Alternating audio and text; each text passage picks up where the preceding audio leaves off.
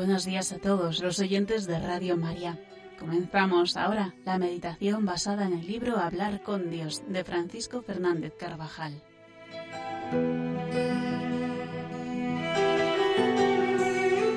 En este martes de la sexta semana del tiempo ordinario, la meditación se titula La tarea salvadora de la Iglesia.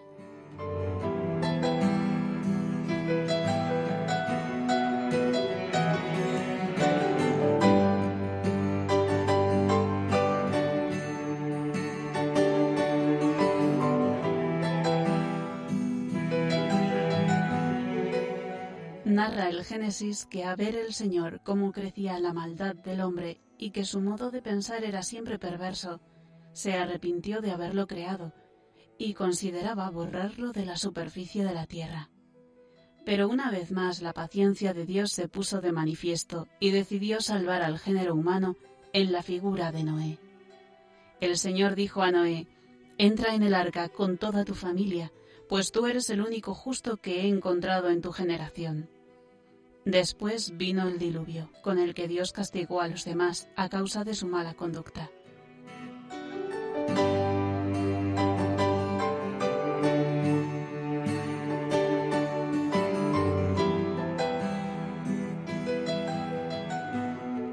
Los padres de la Iglesia vieron en Noé la figura de Jesucristo, que será el principio de una creación nueva.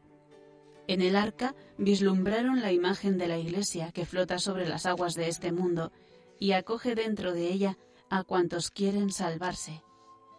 San Agustín nos dice, en el símbolo del diluvio en el que los justos fueron salvados en el arca, está profetizada la futura Iglesia que salva de la muerte en este mundo por medio de Cristo y del misterio de la cruz. El arca de Noé fue el lugar de salvación. Y San Agustín continúa diciendo que quienes fueron salvados en el arca representan el misterio de la futura Iglesia que se salva del naufragio por la madera de la cruz.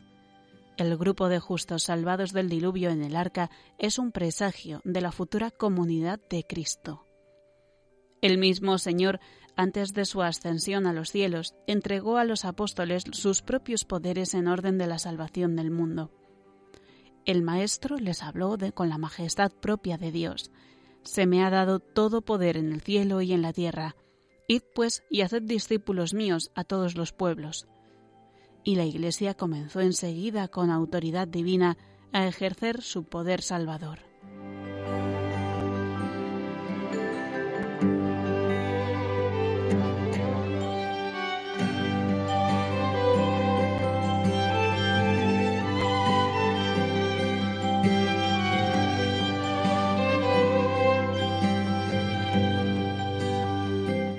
Imitando la vida de Cristo que pasó haciendo el bien, confortando, sanando, enseñando. La Iglesia procura hacer el bien allí donde está. Es abundante a lo largo de la historia la iniciativa de los cristianos y de variadas instituciones de la Iglesia por remediar los males de los hombres, por prestar una ayuda humana a los más necesitados, a los enfermos o los refugiados. Esa ayuda humana es y será siempre grande, pero al mismo tiempo es algo muy secundario por la misión recibida de Cristo. Ella aspira a mucho más, a dar a los hombres la doctrina de Cristo, llevarlos a la salvación. A todos, a aquellos de cualquier forma menesterosos o a los que piensan gozar de la plenitud de los bienes de la tierra, la Iglesia viene a confirmar una sola cosa esencial, una cosa definitiva, que nuestro destino es eterno y sobrenatural, que solo en Cristo nos salvamos para siempre y que solo en Él alcanzaremos ya de algún modo en esta vida la paz y la felicidad verdaderas.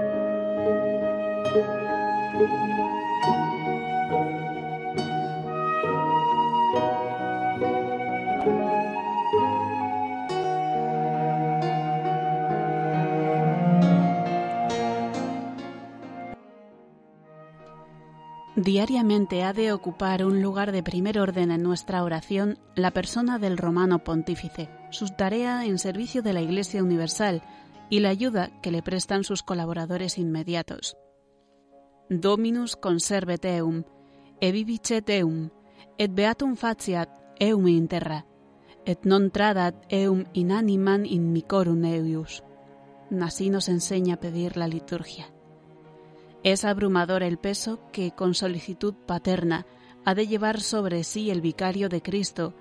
Si consideramos en la presencia de Dios, si advertimos, no es difícil, al conocer comentarios de la prensa laicista de todos los medios de comunicación, la resistencia con que le combaten los enemigos de la fe.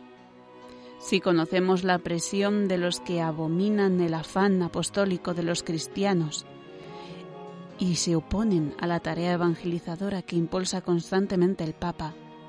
Si tenemos todo esto en cuenta, pediremos fervientemente al Señor que conserve al romano pontífice, que lo vivifique con su aliento.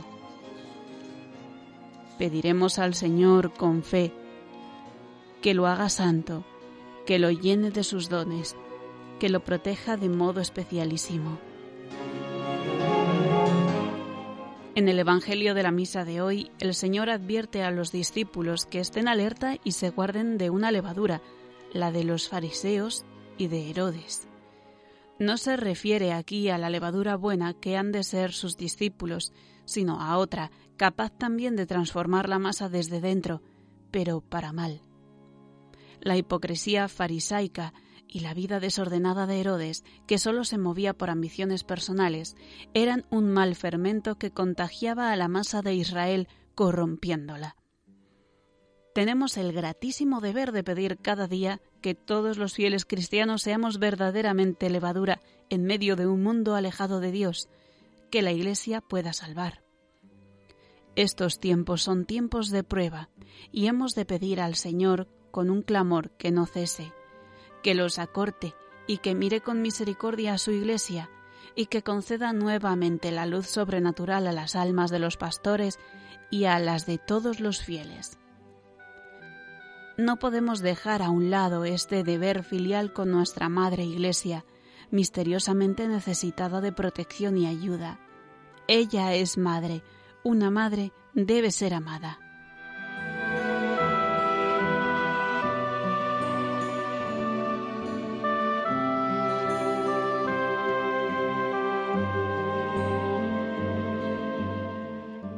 Es grande el daño que produce en las almas la mala levadura de la doctrina adulterada y de desdichados ejemplos aumentados y aireados por gentes sectarias.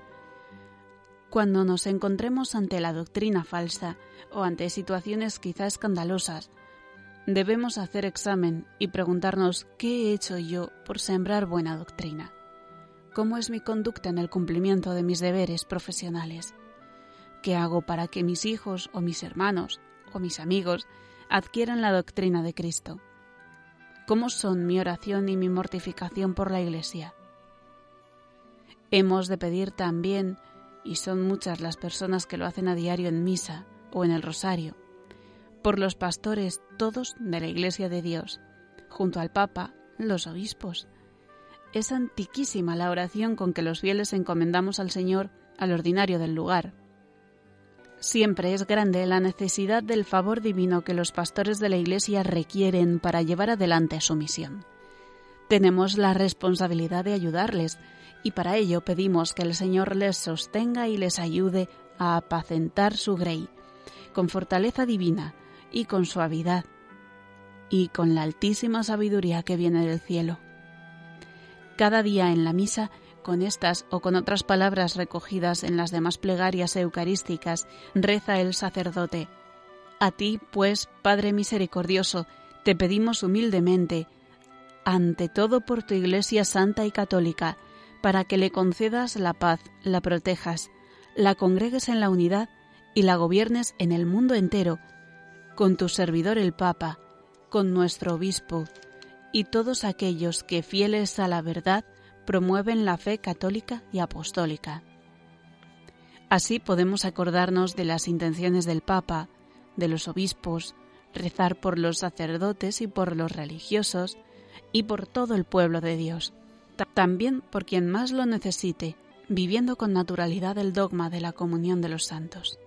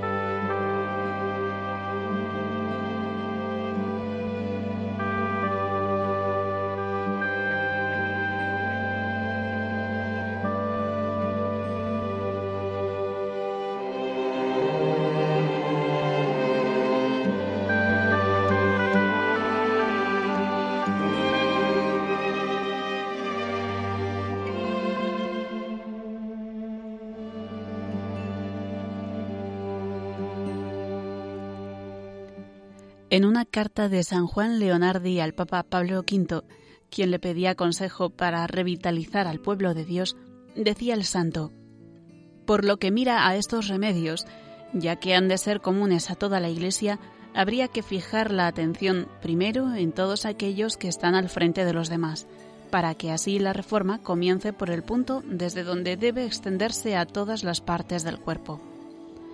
Habría que poner un gran empeño en que los cardenales, los patriarcas, arzobispos, los obispos y los párrocos, a quienes se han encomendado directamente la cura de las almas, fuesen tales que se les pudiera confiar con toda seguridad el gobierno de la grey del Señor.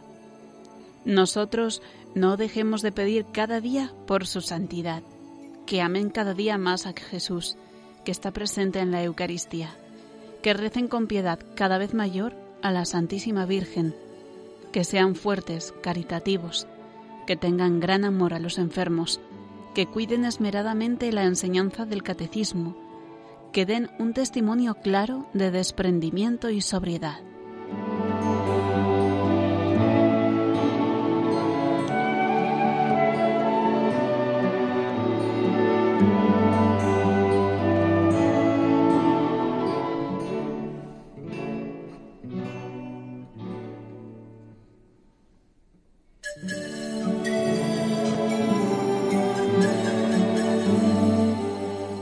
Pero la Iglesia somos todos los bautizados y todos somos instrumento de salvación para los demás cuando procuramos permanecer unidos a Cristo con el cumplimiento fiel de nuestro deber religioso, la misa, la oración, la presencia de Dios durante todo el día.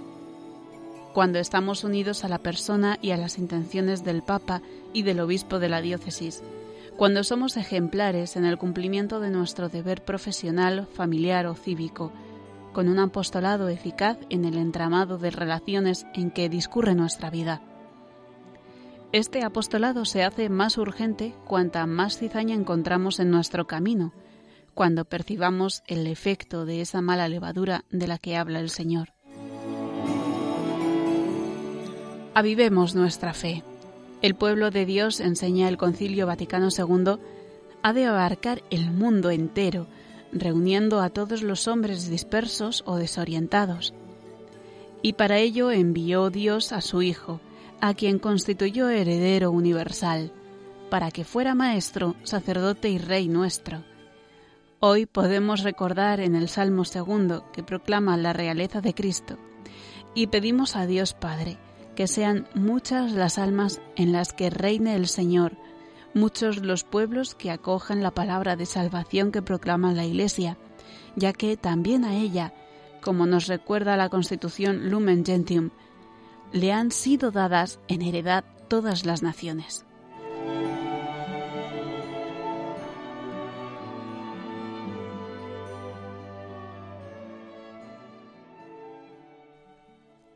Así concluye nuestra meditación de hoy basada en el libro Hablar con Dios de Francisco Fernández Carvajal.